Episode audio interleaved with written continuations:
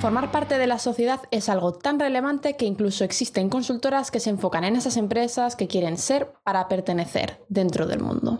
Es por eso que hoy tenemos con nosotras a Marta González, editora en Iglu Magazine, CEO activista y socia fundadora de la consultora de comunicación 21 gramos. 21 gramos es una agencia y consultora con 15 años de experiencia en el ámbito específico de la sostenibilidad y el consumo consciente. Es la primera agencia de comunicación española con el sello B Corp, certificada por su cumplimiento con los más altos estándares en términos de desempeño social y ambiental, transparencia y ética empresarial. Bueno, Marta, estamos encantadas de tenerte hoy con nosotras. ¿Qué tal? Pues encantada yo igualmente de estar con vosotras. Un gustazo, un lujo y deseando conversar y inspirar y, y, ¿por qué no? Pues también tener un cierto impacto, ¿no? Exacto. Para nosotras que nada, llevamos un par de añitos, pues es toda una inspiración pues ver toda esa trayectoria que lleváis, todo el recorrido y demás. Así que un placer. Pues sí, la verdad es que, muchas veces ahora me lo dicen, no, hombre, después de 16 años, yo siempre digo, mira, después de 16 años hoy vuelvo a empezar, todos los días es el primer día y es lo que lo hace bonito, ¿no? otro, la semana pasada compartíamos eh, un, artículo en, nuestro blog de 21 gramos en que decíamos que es la empresa que fluye. Yo creo que 21 gramos es una empresa que fluye, ¿no? Fluye con sus eh, clientes, evidentemente, pero sobre todo con, las personas que se suman ¿no? al, al proyecto de 21 gramos. Actualmente estamos eh, rozando los 30 consultores en, la organización y, a mí me produce, pues por, una parte, un poco de, vértigo, ¿no? Pensar que, qué maravilloso, vértigo, pero también un vértigo maravilloso, ¿no? Pensar que, que este talento comprometido, que es como nos gusta definirnos, ¿no? Porque cuando me preguntan, ¿qué, ¿qué, hacéis en 21 gramos? Mira, hacemos muchísimas cosas y todas pensadas por y para eh, generar un impacto que, construya la sociedad que, estamos previsualizando que queremos, ¿no? que es alcanzable, que es posible. Pero al final es una determinación y convencimiento de que otra manera de hacer las cosas es posible. ¿no? Y, me gusta ¿no? que ese término de la empresa que fluye, pero que sobre todo renace cada día en cada proyecto. Sí, que se va adaptando también a las necesidades que se va demandando a nivel social, a nivel empresarial o lo que sea, ¿no? Eh, y un poco esa pregunta era la primera que teníamos por si, aunque haya gente que nos conozca, eh, que nos esté escuchando, compartir eh, quién eres tú, por un lado, porque creo que es muy importante y relevante también, y qué es 21 gramos. Bueno, pues yo voy a decir que yo soy una más, ¿no? dentro de 21 gramos y así me gusta sentirme sobre todo, ¿no? Es un, es un equipo muy transversal, es una organización tremendamente democrática y holocrática casi, ¿no? Y, insisto, ¿no? Si solo tengo dos palabras para definir 21 gramos, es talento comprometido, es decir, personas que utilizamos nuestro conocimiento, pero también nuestra curiosidad, porque el conocimiento hay que alimentarlo, hay que seguir siendo curioso siempre, aprendiendo y desaprendiendo, ¿no? También esas formas en las que muchas veces esas inercias de las que venimos, porque evidentemente yo em, tengo una trayectoria previa a 21 gramos, eh, personalmente, ¿no? Trabajé en consultoras, en multinacionales americanas, en fin, que, que, es de donde vengo y que también me siento orgullosa y también creo que donde estoy hoy es fruto de donde vine, ¿no? Para aprender lo bueno, pero también saber lo que hay que cambiar, ¿no?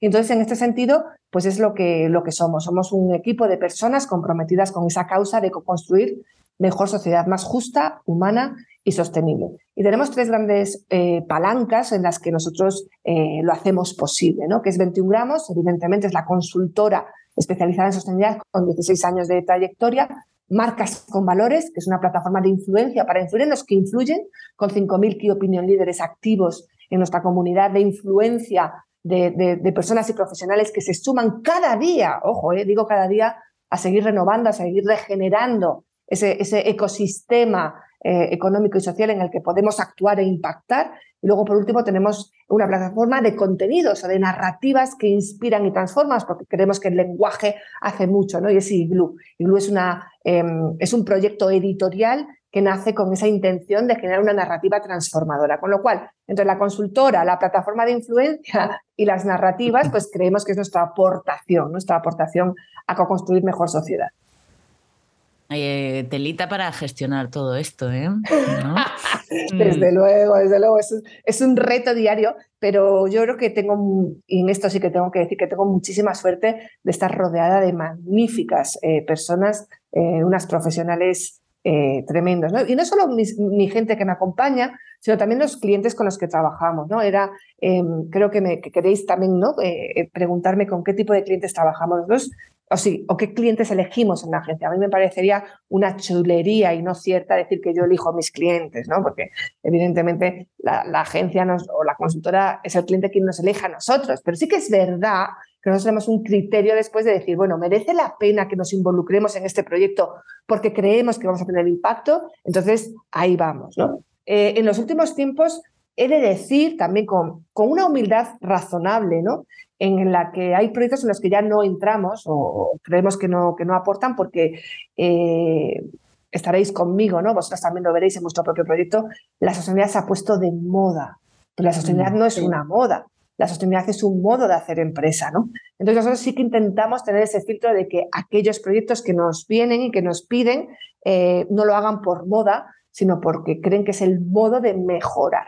Ahora bien, y dicho esto, nosotros no tenemos un listón moral en el que o asumes estos principios o no colaboro contigo. Nuestro único principio moral es saber que si yo te puedo ayudar a mejorar, estés donde estés, allí eh, seguro que me vas a tener, ¿no? Eh, tenemos muy pocas líneas rojas, y digo muy pocas, ¿eh? y, cada línea roja nos la recuestionamos de nuevo, porque si creemos que podemos mejorar y tener impacto, nos, sumamos a ese proyecto. Claro, os basáis un poco en, vuestros propios valores y principios a la hora de trabajar y ahí es donde dejáis esa huella, ¿no? Entiendo. Sí, yo creo que sí. Bueno, yo creo y yo creo que sí y lo medimos. Cuidado. Nosotros, eh, el hecho de estar certificados como B Corp no es una certificación de una medalla, es una certificación que traza nuestro desempeño.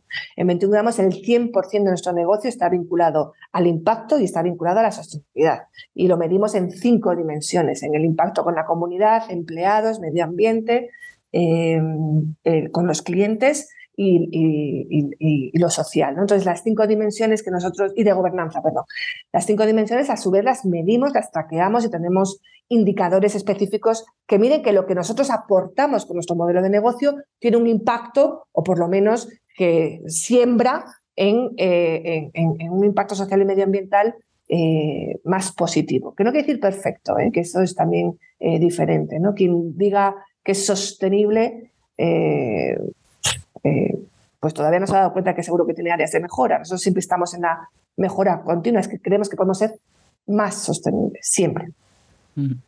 Me voy a salir un poco del guion aquí con esto que acabamos de decir de que la sostenibilidad está de moda, porque a mí me voy a romper una lanza a favor de, la moda, que no me suelen gustar.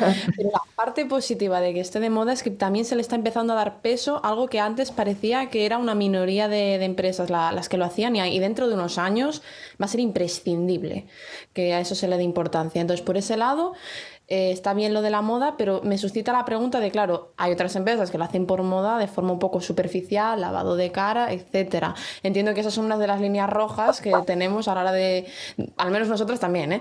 Decir, no, bueno, a ver, claro, la cosa está de moda, entendemos que todo el mundo se quiera subir al carro porque hay que subirse, es que no queda otra. Estamos en un punto ya de no retorno, ya no hablamos de frenar un cambio climático, sino de paliar lo que venga. Entonces hay que subirse al carro, pero hay que hacerlo de, de forma también honesta y transparente de, bueno, lo hagas por el motivo que lo hagas, por convicción personal o porque no queda otra, lo haces. Claro, ahí está, yo creo que Nerea está dando en la clave, ¿no? lo hagas por, por, convicción o por principios o no. Es que el tema es que hasta ahora siempre se ha juzgado desde una posición demasiado moralista el hecho de que si lo haces, lo haces porque tu convicción y tus principios, tus principios éticos te llevan a esto. No, perdona, aquí lo que nos lleva a esto es que los recursos son finitos, en que el planeta está machacado en que nuestro bienestar está en riesgo y que la competitividad y la innovación pasa sí o sí por generar productos y entregables más sostenibles. Y más sostenibles significan más descarbonizados y, más justos socialmente, que además están, es, un impacto interdependiente. Lo que hagamos cuidando al planeta va, a beneficiar al cuidado de las personas y lo que cuidemos a las personas igualmente pues generemos también ese bienestar económico necesario. Entonces yo creo que eh, uno de los grandes problemas que hemos tenido los activistas, en el cual me incluyo, ¿no? Eh, es que, o, el mundo más activista, ha estado siempre justiciero y siempre llevando la conversación a la valoración ética y de valores. Y os lo dice alguien que ha lanzado una plataforma que se llama Marcas con Valores. Pero no es contradictorio decir que no es una cuestión inestricto de cuáles son tus valores o con tu perspectiva ética. Es un tema ya de necesidad acuciante. ¿no? El 99,6% de, de la, del mundo científico, entendido en el, gran global eh, eh, términos científicos, el 96, 99,6% de la comunidad científica está de acuerdo en que la emergencia climática es una realidad y además provocada por, el sistema económico y social que tenemos montado. Entonces, eh, dicho esto, mm, a mí creo que, es un freno eh, cuestionar siempre que el desempeño se debe o se promueve por mera perspectiva ética o de valores, ¿no? Y eso es un freno, incluso llega a ser una excusa, ¿no? Para no trabajar con este porque no tiene mis valores, no hago esto porque lo hace por, su, por su conveniencia, que me da igual, es que tenemos que hacerlo, tenemos que hacerlo. Ahora bien, nosotros somos, en concreto, ¿no? somos una consultora que creemos profundamente en los valores, por eso llamamos marcas con valores. Creemos que la perspectiva ética, la G de gobernanza, debería liderar. Esperamos y aspiramos a una nueva gobernanza que ponga a las personas en el centro de la estrategia, que entendamos que la brecha social y las brechas económicas que estamos viviendo nos tienen que doler en el alma. Y en el alma, por eso nos llamamos 21 gramos, quiere decir que no, que es la leyenda urbana de que pesa el peso del alma. Pero es compatible, es compatible Em, asumir unos principios y, una, y, unos valores, pero también entender que la competitividad empresarial y la, y la parte del negocio es eh, más innovadora y más competitiva y más rentable, todo términos eh, mercantilistas, eh, en, que, ser responsable es más rentable. Y hay que conjugar el lenguaje también de la empresa, ¿no? con, sus, con sus realidades y con su contexto. Sí, total. De hecho, lo que ahora tenemos, mm, pues son más datos para hablar de eso, de la rentabilidad que supone hacer esos cambios que son beneficiosos para todas las personas y el mundo y todo en general. Y es ahí cuando parece que ya cae de cajón, ¿no? Más para el mundo económico, de negocio y demás. Sí, porque siempre, perdón, eh, porque siempre se ha asociado un poco el tema de los valores y la sostenibilidad y todo eso, algo un concepto un poco hierbas y tal, como realista, poco, poco aterrizado, pero es que realmente es la que queda. Es que dentro de unos años ya no, no va a haber opción, ya siquiera. Sí, bueno, y perdonadme la expresión, ¿no? Entre perro flauta y valor y monetizar lo intangible, quizás estamos hablando de lo mismo, pero eh, depende de cómo lo hablemos, cómo lo digamos y el rigor que aportemos a esa visión, pues evidentemente hay un rigor de la monetización del valor del intangible que es real. Las compañías hoy, incluso las cotizadas, tienen una valoración en el que depende del sector, puede llegar al 80% de la valoración bursátil se debe al intangible. ¿Cuál es el intangible? El intangible del siglo XXI viene directamente eh, correlacionado con, la reputación. Y la reputación incluye, sin duda, el performance vinculado a sostenible. ¿Cuál sostenible es tu producto o servicio que me entregas en ese mercado? Y sigo utilizando palabras que parecen de escuela de negocio, ¿no? Eh, porque es así. Entonces, eh, yo creo que el propio mercado se está dando cuenta que el mercado es una sociedad a la que hay que cuidar, a la que hay que atender, a la que hay que darle y cubrir sus necesidades de manera eh, equilibrada y reequilibrada. ¿no? Entonces, cuando conjugamos esas dos vertientes que tienen que entenderse, que tienen que entenderse, seremos capaces de eh, acelerar los procesos de cambio que son eh, urgentes, ¿no? sobre todo descarbonizar la economía. Total. Y ahí mencionar que, a pesar de que ya has comentado que sí tenéis, es que tenéis muy pocos límites, es obvio que en algún momento ha tenido que llamar a vuestra, a vuestra puerta alguien con ganas de hacer un greenwashing en toda regla. ¿Os ha pasado esto alguna vez o habéis sido capaces? Porque yo lo que estoy percibiendo de ti, que me encanta, Marta, es que tú eres capaz de incluso engañar al cliente que viene con esa intención para decir, pues vamos a dejar aquí huellita aunque tú no te des cuenta, ¿no? Bueno, eso me encanta que me lo digas porque en realidad todo el mundo me lo nota. El propio cliente también se lo replantea. ¿no? Tenemos la suerte de que el que viene por, por ecopostureo salga con, una innovación en desempeño. ¿no? El ecopostureo se puede transformar en, eco, ecodiseño ¿no? O, innovar en los propios productos. Pero bueno, es complicado. Mira, la experiencia, y aquí ya sí que hablo un poco, bueno, estoy hablando todo el rato con seriedad, ¿no? pero con legitimidad de 16 años trabajando en esto específicamente, y es que los proyectos tienen trascendencia e impacto si el liderazgo de la compañía, y fijaros, parece que es contradictorio lo que estoy diciendo, cree en ello. ¿vale? Pero cuando digo cree en ello, no solo cree en ello en términos de valores, sino cree de verdad que ese responsable es más rentable. Entonces, cuando uno cree de verdad que haciendo de esta manera va a atraer mejor talento, su financiación va a estar beneficiada y tiene unos ratios de, financiación más económica, va a atraer capacidad de hacer fusiones, adquisiciones en mejores condiciones, porque su trazabilidad, su reputación y su valoración eh, eh, es mejor. Eh, entonces, al final es cuando, cuando, cuando entra. Entonces, ¿qué se requiere de, o sea, cuál es el, quizás, ¿no? La prueba del algodón. La prueba del liderazgo. ¿Qué tipo de liderazgo tienen las compañías? ¿Y cuál es el liderazgo del siglo XXI? Pues el liderazgo del siglo XXI es aquel que de verdad pone a las personas en el centro de la estrategia, entiende perfectamente que los recursos son limitados, es inclusivo, diverso, multicultural, apuesta por la reducción de las brechas sociales, entiende que la disrupción tecnológica es el camino para la innovación, eh, etcétera. ¿no? Entonces es un tema eh, de liderazgo. ¿Quiénes van a llevarse quiénes van a cometer la transformación? Pues las compañías líderes del siglo XXI. Una compañía líder del siglo XXI es aquella que es capaz de satisfacer las necesidades del siglo XXI, que son distintas a las de hace 10, 20 o 30 años. Ahora la necesidad del siglo XXI, y sobre todo en un contexto europeo, que creo que también tenemos que enmarcarlo dentro de un contexto europeo, es digitalizar la, o sea, digitalizar, pero para, para hacerla más sostenible. O sea, el, foco es el New Green Deal, o sea, que tenemos que tener una economía descarbonizada y más eh, socialmente justa. Una cosa que siempre comentamos Mónica y yo es que, claro, eh, al, ritmo al que va el mundo, básicamente, le estamos poniendo ya eh, la presión o la responsabilidad a las empresas de realizar este cambio, porque es que con políticas es que ya vamos tarde.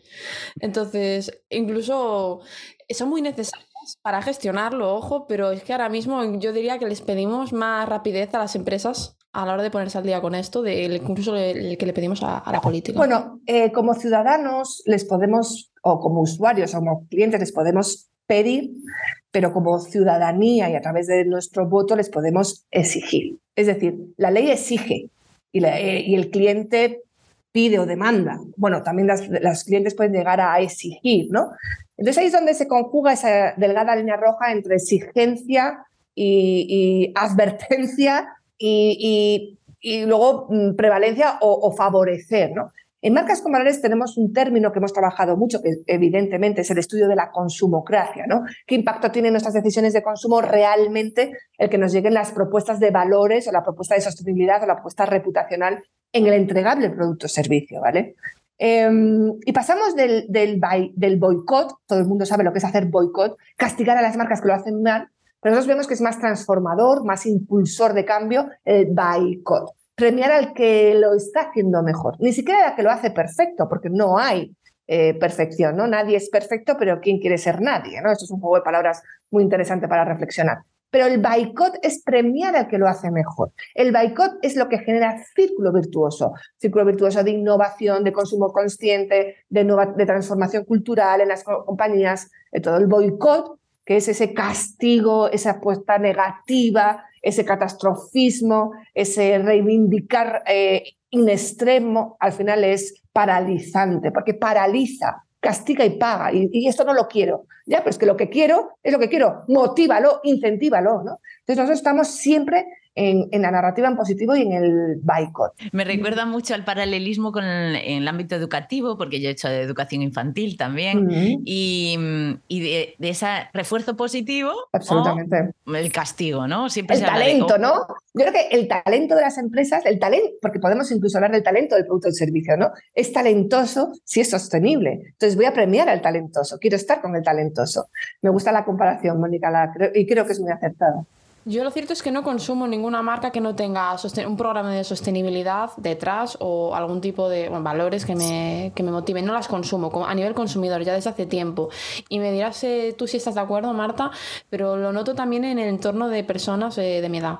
Gente de 20 años que bueno, está a ver, llegar al límite que tú verbalizas, Nerea, evidentemente te puede considerar activista, muy, muy concienciada, eso es lo que es el consumo responsable, el consumo, el que es responsable. Y eso no pasa de un 12%, es difícil pasar de un 12% en general social, es muchísimo, ¿eh? y consolidado de manera coherente. Tal. Pero luego estamos en el consumo consciente, que es aquel que no es responsable siempre, pero que es consciente de que su consumo, dependiendo A o B, tiene un impacto A o B. Y es ahí donde hay que incidir. Y te, lo voy, a, y te voy a ser absolutamente sincera, ¿no? Eh, yo, si tengo que ir a Nueva York, no voy a ir en barco, voy a ir en avión. Y lo digo. Y yo sé que hay gente, admiro a quien no viaja porque no coger un avión. Pero yo, Marta, sigo cogiendo aviones. Es más, en mi compañía y en mi trabajo, nosotros intentamos siempre hacer una, un transporte sostenible. Tenemos priorizado el tren, bueno, en todas partes, pero tenemos una huella de carbono que en el caso de 21 gramos nosotros no solo somos net zero, somos net positive. Em, compensamos más de lo que hemos sido capaces de reducir o compensar. O sea, somos net positive, ¿vale? O sea, esto es, una, es un criterio que va por delante. Pero, pero cogemos aviones cogemos aviones. Pero estamos intentando, te pongo el ejemplo del avión, cuando no creo que haya que penalizar, en, o sea, también la industria aeronáutica se está transformando con los nuevos hidrógenos, etcétera, etcétera, etcétera. ¿no? Entonces, no es tanto el, ser tan estrictos o tan rigurosos, que, está fenomenal, necesitamos ese 12% y te, y te admiro por ello, ¿no? Ese 12, 14% de población que es súper consecuente, súper eh, responsable, pero estamos en la conciencia, en esos cambios de hábitos, en reaprender, etcétera, para llegar a un neto positivo, no a un neto cero, no a un cero directo, sino a un neto positivo. Y como hay muchísimo por hacer, pues nosotros queremos centrar en la siguiente capa que es más fácil, que es más necesaria transformar, que es el que es consciente. Es muy curiosa esa distinción y, además, pues eso, eh, sé que seguro, seguro, seguro está basado en datos y de hecho em, sabemos ¿no? que las nuevas generaciones sí se habla mucho de que tienen otra forma de vida, que tienen muchos valores, que compran en base a eso, pero los datos no están diciendo lo mismo. No, mira, te voy a decir, nosotros en marcas con valores, que de hecho lo traqueamos a nivel de España desde el 2014, hemos llegado ya a ciertas conclusiones porque hay un traqueo de la muestra significativa, ¿no? Mira, los más jóvenes, los que nos gusta llamar generación Z, son los que más verbalizan, los que más verbalizan pero no son los que más actúan. ¿Quién tiene más, quién ejerce el consumo consecuente? Es decir, lo digo y lo hago, porque los jóvenes lo dicen, pero no lo hacen. Millennials, ¿no? Bueno, no, los millennials no, los más los baby boomers, los, porque requiere una reflexión. El adolescente, de hecho, es, es, neurociencia, ¿no? No se les cierra el frontal hasta una determinada edad y sigues, el impulso te sigue marcando, ¿no? El consumo consciente requiere de una reflexión para cambiar un cambio de hábito requiere una interiorización para luego poderlo expresar en acción.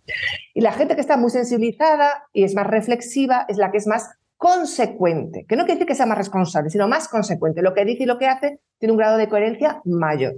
En los jóvenes hay un grado de, inmadurez. ¿Pero qué quiere decir? Que como ya lo están verbalizando, cuando vayan asumiendo su coherencia y consistencia, ese, núcleo que ahora lo declara va a ser mayormente consecuente y mayormente coherente en un periodo de corto a medio. Con lo cual, están, están mucho más sensibilizados, mucho más naturalizados, han sido educados y expuestos a todo esto, con lo cual su grado de coherencia a partir de los 25 y tal empieza. Luego hay una etapa en la vida en que todavía la competitividad del precio, el atributo reputacional de sostenibilidad, sigue teniendo un incremento de precio. Pero esto, a medida que se vaya haciendo innovación y que se vaya generando más competencia, el precio se va a ir eh, bajando, ¿vale? Regulando, sí. Regulando y, siendo más competitivo, porque va a haber más oferta en productos más sostenibles, porque hay una demanda, tanto legislativa como, como de, finanzas, como de consumidor, eh, por hacerlo, ¿no? Eh, en las etapas en la vida en las que tienes más tensión presupuestaria, pues son las familias, cuando tienes los hijos pequeños, etcétera, te cuesta más pagar más por todavía. Pero bueno, todos los indicadores nos dicen que el consumo consciente, y, pero sobre todo la oferta de productos sostenibles, se va a incrementar eh, en los próximos 3, 5 años de manera, no quiero decir exponencial porque es lo que deseo, pero eh, mayoritariamente lo vamos a ver. El cambio es imparable. Sí, eh, no, de todas, todas. Sabemos que ya hay un. es, una exigencia, voy a usar esta palabra porque es la que me sale, pero es como que ya esperamos que las marcas lo hagan así, ¿no? Bueno, fíjate, nosotros en Marcas con Valores lo hemos detectado como un anhelo. Admiro a quien ejerce un consumo consciente. Admiramos a quien lo hace. Es un anhelo. Está en un atributo reputacional. Sabemos, nos gusta más vivir en un lugar eh, verde, nos gustaría trabajar menos para disfrutar más. O sea, la redefinición del bienestar es un anhelo, es un aspiracional, y lo aspiracional siempre tiene un atributo eh, reputacional eh, adquirido, ¿no?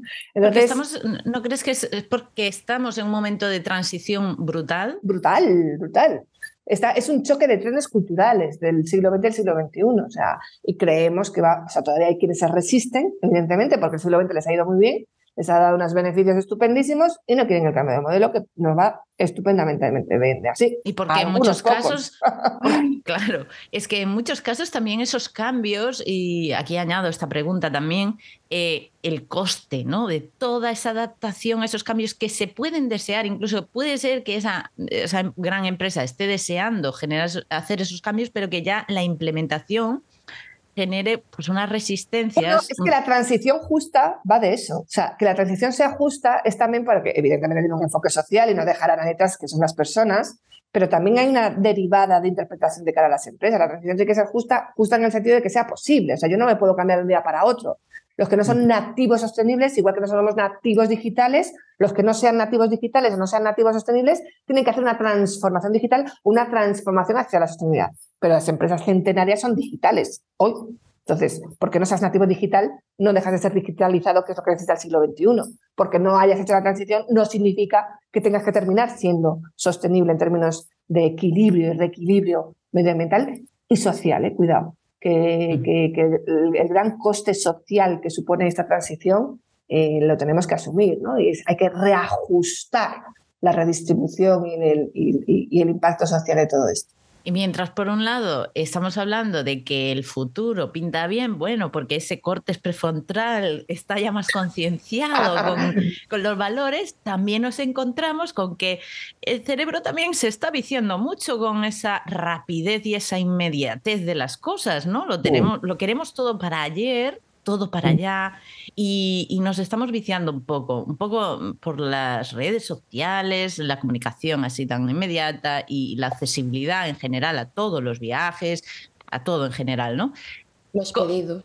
Los pedidos, ¿no? Nos encantan nuestra generación. Todas estas cosas. ¿Cómo ves tú eh, este tema, ¿no? Del consumo rápido y demás. ¿Cómo, ¿Cómo creéis que puede ir derivando? Yo creo que vamos, vamos e, es el vicio ¿no? del siglo XXI. Se puede, yo lo, nosotros lo denominamos el vicio del siglo XXI, estamos viciados a la inmediatez y tenemos que ser conscientes que es un vicio. Un vicio que conlleva unos costes de, de, vicio. Eh, entonces somos capaces de desintoxicarnos de, de, ese momento tan tóxico que supone lo que sea todo para ya, que, que, bueno, que requiere una reflexión colectiva y es muy difícil porque el grado de, perdonadme la expresión, ¿no? de, de, una sociedad junkie en la que estamos, tan, mm. tan Total. Eh, mm. amplio, ¿no? El, el nivel de, penetración de esa droga de la inmediatez, que es muy complicado. Pero yo creo que nos vamos a dar cuenta, yo creo que todo toca fondo, ¿no? que hay el efecto péndulo.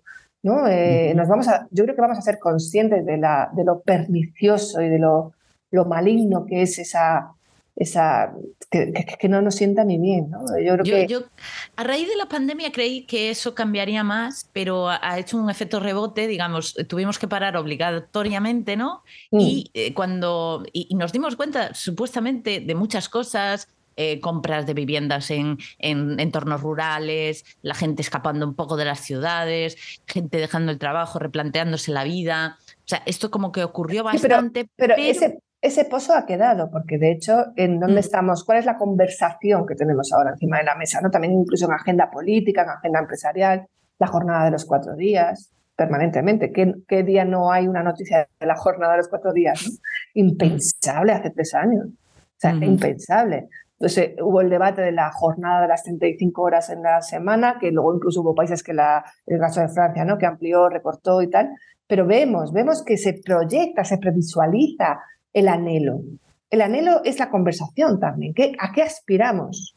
Y cuando eh, verbalizamos a qué aspiramos, ahí se abre una oportunidad de innovación. Cuidado, ¿eh? y, de, y, de, ir por delante, de anticipación y de innovación. Entonces, eh, que luego suceda o no, pues, pues ganaremos, o sea, lo, lo, lo, lograremos o aprenderemos. Yo creo que no, la sociedad no va a perder por intentarlo.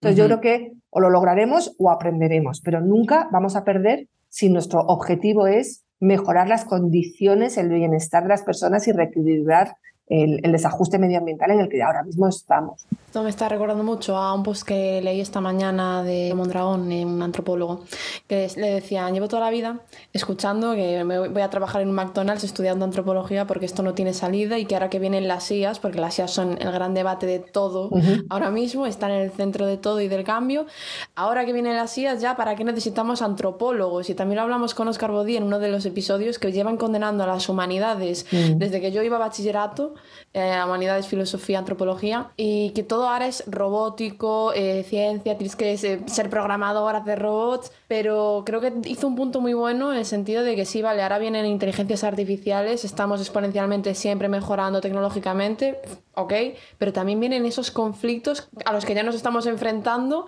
que son sociales y que van a requerir de mucha mano izquierda y mucha mano humanista. Bueno, yo creo que ahí sí que yo creo que ahí también se ha tocado fondo, hay un punto de inflexión, de hecho lo vemos en, las peticiones de, alumnos en filosofía, tal, que tocaron fondo y las unidades están volviendo a repuntar. Eso es un indicador clarísimo, ¿no? Y también en, las grandes empresas y en los proyectos de innovación, es más, los antropólogos están on fire, como los meteorólogos, o sea, pon un meteorólogo en tu vida o en tus redes, ¿no? Eh, mm. Las grandes compañías ponen ahora dar voz al antropólogo y al meteorólogo, es lo que más mola. Entonces yo no estoy, yo creo que, que ahí ya se tocó O sea, ahí ya nos hemos dado cuenta. De hecho, em, en los contextos de inteligencia artificial, hasta hace poco nos, o sea, va cogiendo cuota de protagonismo y de relevancia los aspectos de ética. ¿Por qué? Porque la gestión del dato, por ejemplo, es una de las primeras preocupaciones en el caso europeo y vuelvo a insistir, tenemos que hacer la lectura desde el contexto europeo, no es lo mismo un americano que un asiático, que un chino, ¿no? Eh, veas TikTok y todo lo, todo lo que es la... el, general. No, el, sistema de valores chino, ¿no? Es que no tiene nada que ver. Entonces, desde Europa y los europeos tenemos una, estamos absolutamente concienciados con la, con, la, con la gestión de la, la privacidad y, el tema de, para qué vamos a... La, disrupción tecnológica la queremos poner al servicio de las personas. Y creo que en eso en Europa estamos mucho más avanzados y con mucha más legitimidad. Y entonces la conversación no nos la podemos llevar a parámetros de interpretación global, que puede ser como lo interpretan los americanos o los chinos. ¿no? Yo creo que en Europa hay una grandísima eh, bandera de defensa del humanismo y del bienestar social. Y creo que como europeos, yo, bueno, yo personalmente, ya cada uno, ¿no? Hay una corriente enorme. Es más, en Europa, lo que es Europa, hay, incluso consenso, esa polarización que vemos a, nivel local o a nivel nacional, en Europa hay mucho más consenso ¿no? en, en, la construcción de la sociedad europea que queremos. Bueno, a ver, es posible que tengamos una conciencia, pero a lo que me refiero es que igual socialmente no se percibe de la misma forma y aún quedan muchas cosas. Eh, o sea, lo que está claro es que va, a traer un debate, porque bueno, ahora con las inteligencias artificiales, por mucha concienciación que tengamos, están saliendo todo el tema de las deepfake, eh, todo esta, este tratado de datos que no está legislado, porque ha ido más rápido la inteligencia artificial poniendo tu cara en vídeos que no tocan, por ejemplo, o haciendo clonación de voz de lo que ha ido la ley. Sí, bueno, eso suele pasar con la tecnología, que, y es, más rápido que nosotros. Es el vicio este que se ha creado con la, lo de la rapidez, es decir, no estamos a veces preparadas para... Yo, yo siempre digo, necesitamos que se pare todo un poquito a nivel tecnológico para reflexionar un poquito, decir, bueno, ¿cómo voy a gestionar todo esto? ¿no? Que es un poco lo que decía Marta de, bueno, que vamos hacia ahí porque ya nos hemos dado cuenta, pero es que si todo sigue avanzando, entonces es que es muy difícil, muy difícil. Vamos a la zaga.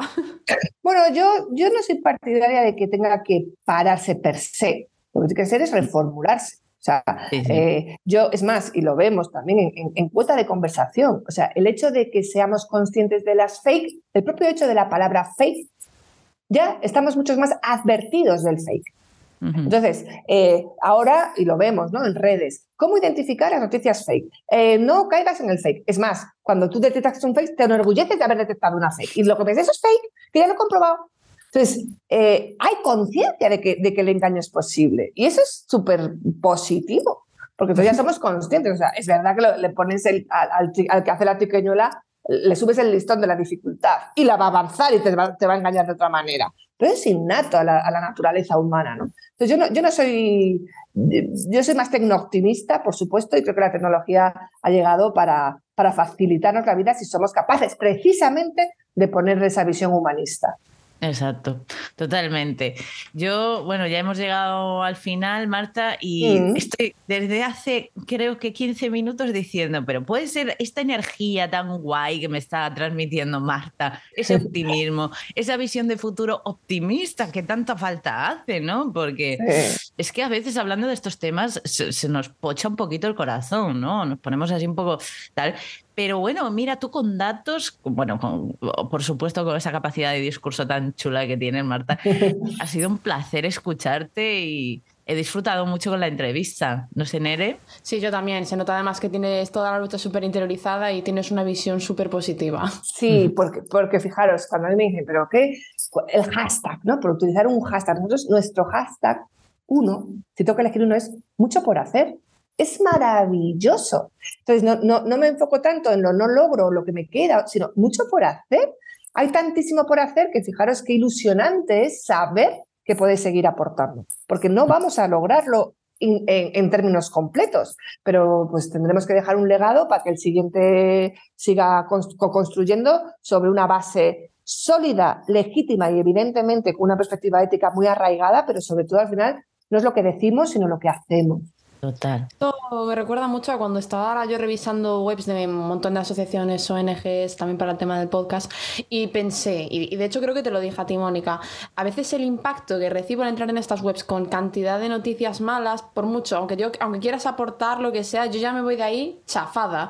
Porque es que, os lo juro, yo digo, bueno, yo imagínate, quiero colaborar con esta ONG, me voy a meter en esta causa, venga, a full con las abejas, empiezo a leer noticias del Amazonas, no sé qué, no sé cuánto, digo yo, ya, ya está, ya no quiero hacer nada con las abejas porque total. Es que la actitud de Marta es súper importante. A mí me, el buen rollo que me has transmitido y con datos y con todo es que es muy necesaria, de verdad, Marta. Pues nada, pues sigamos construyendo, colaborando, co-inspirando y encontrándonos, ¿no? Que es lo maravilloso, chicas. Yo me lo he pasado fenomenal y también es porque me habéis inspirado y me habéis estimulado para compartir con vosotros eh, mi perspectiva, que no es la mía, quiero decir, desde todo el equipo y, y, también la vuestra, que sé que es muy compartida. O sea que muchísimas gracias. A ti, Marta.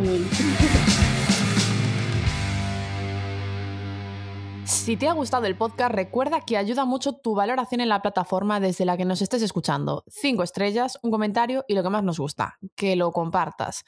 Pero es importante que sepas que también podrás encontrar en la descripción de este episodio el link directo a la tienda de diseños minimalistas para personas complejas en artículos como camisetas, sudaderas, tazas y con los que además apoyarás causas tan chulas como la repoblación del lince ibérico y la tortuga marina, porque donaremos el 20% de los beneficios a ella.